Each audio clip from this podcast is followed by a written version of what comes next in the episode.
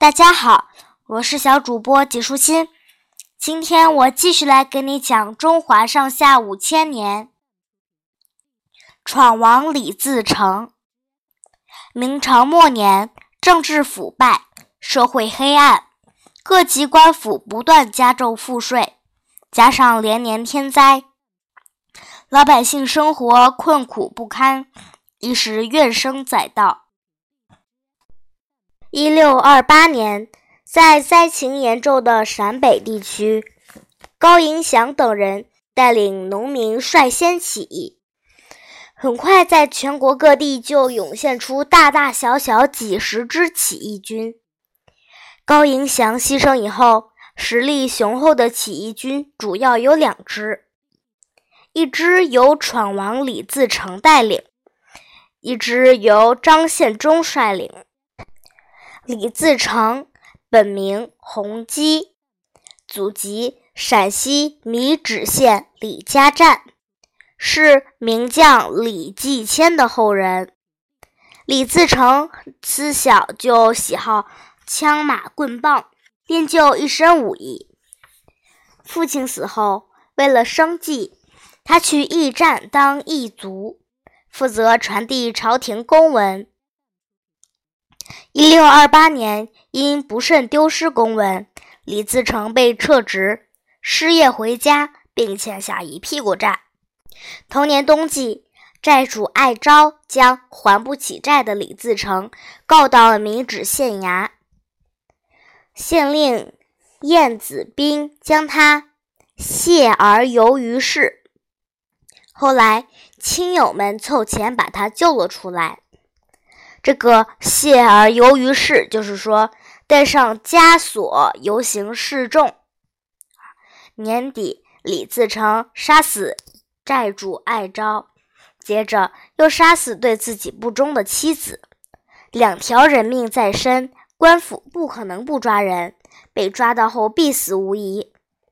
于是，李自成和侄儿李过于一六二九年二月到。甘肃甘州投军，当时杨兆基任甘州总兵，王国任参将。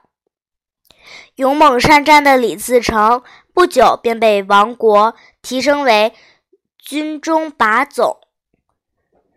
同年在渝中，因参将王国一直拖欠军饷。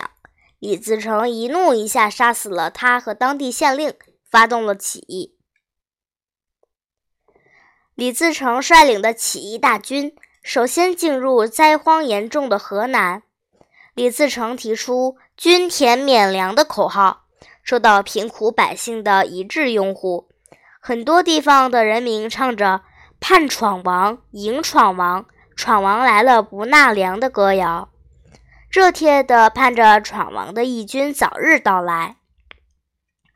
一六四四年初，李自成在占领西安之后，建立了政权，国号大顺。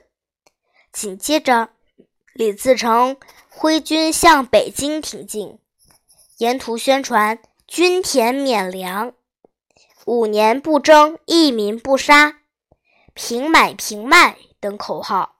受到各地人民的热烈欢迎。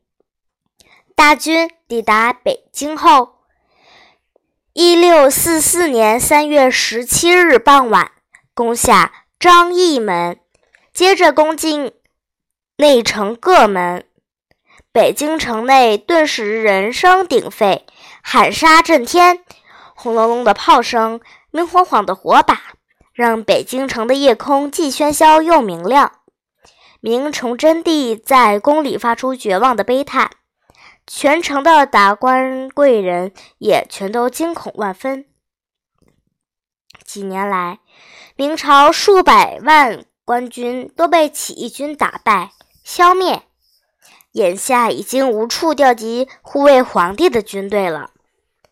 北京城如今危在旦夕，无奈之下，崇祯帝强迫皇后自杀。接着砍死了自己的宠妃和女儿，然后跑到眉山，就是今天的景山，吊死在寿藻亭前的一棵海棠树上，明朝就此灭亡。十九日清晨，古老的北京城张灯结彩，热闹非凡。老百姓们焚香设案，迎候闯王。中午时分，迎风招展的“闯”字帅气映入人们眼帘。李自成雄赳赳地骑着乌骡马，在数百骑精兵的簇拥下，气势。昂扬的进入了北京城。今天的内容就是这些啦，小朋友，拜拜。